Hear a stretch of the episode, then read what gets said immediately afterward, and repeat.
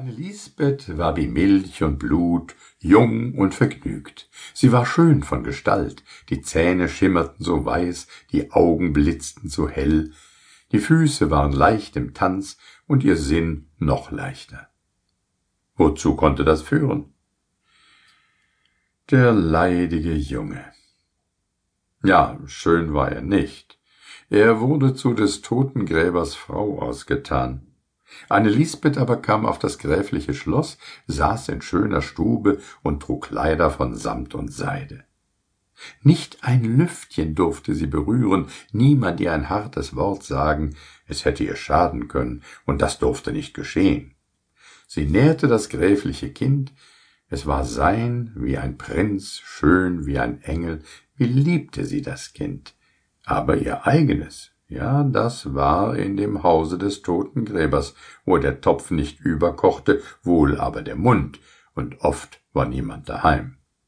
Der Junge weinte, aber was niemand hört, das rührt auch niemanden. Und er weinte sich in den Schlaf, und im Schlaf fühlt man weder Hunger noch Durst. Oh, der Schlaf ist eine gute Erfindung. Mit den Jahren, ja im Laufe der Zeit, schießt das Unkraut auf, wie man zu sagen pflegt, schoss auch Anne Lisbeths Junge auf, und doch war er von untersetztem Wuchs, er verwuchs ganz und gar mit der Familie, die ihn für Geld aufgenommen hatte.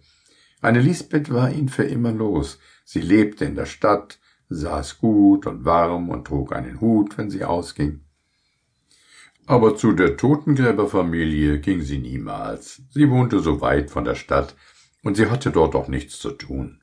Der Junge gehörte zur Familie, und da er seinen Teil mochte, äh, wie sie sagten, sollte er seine Beköstigung selbst verdienen, und deshalb hütete er Mad Jensens rote Kuh, das verstand er, und er wusste mit dem Tier umzugehen. Der Kettenhund sitzt auf dem Hofplatz des Edelsitzes im Sonnenschein, stolz auf seinem Hause und bellt jeden an, der vorübergeht. Aber bei Regenwetter kriecht er hinein und liegt trocken und warm. Lisbeths Junge saß bei Sonnenschein am Grabenrand und schnitzte Tüderpflöcke. Im Frühjahr dachte er an drei blühende Erdbeerstauden. Er meinte, dass sie Früchte ansetzen müssten.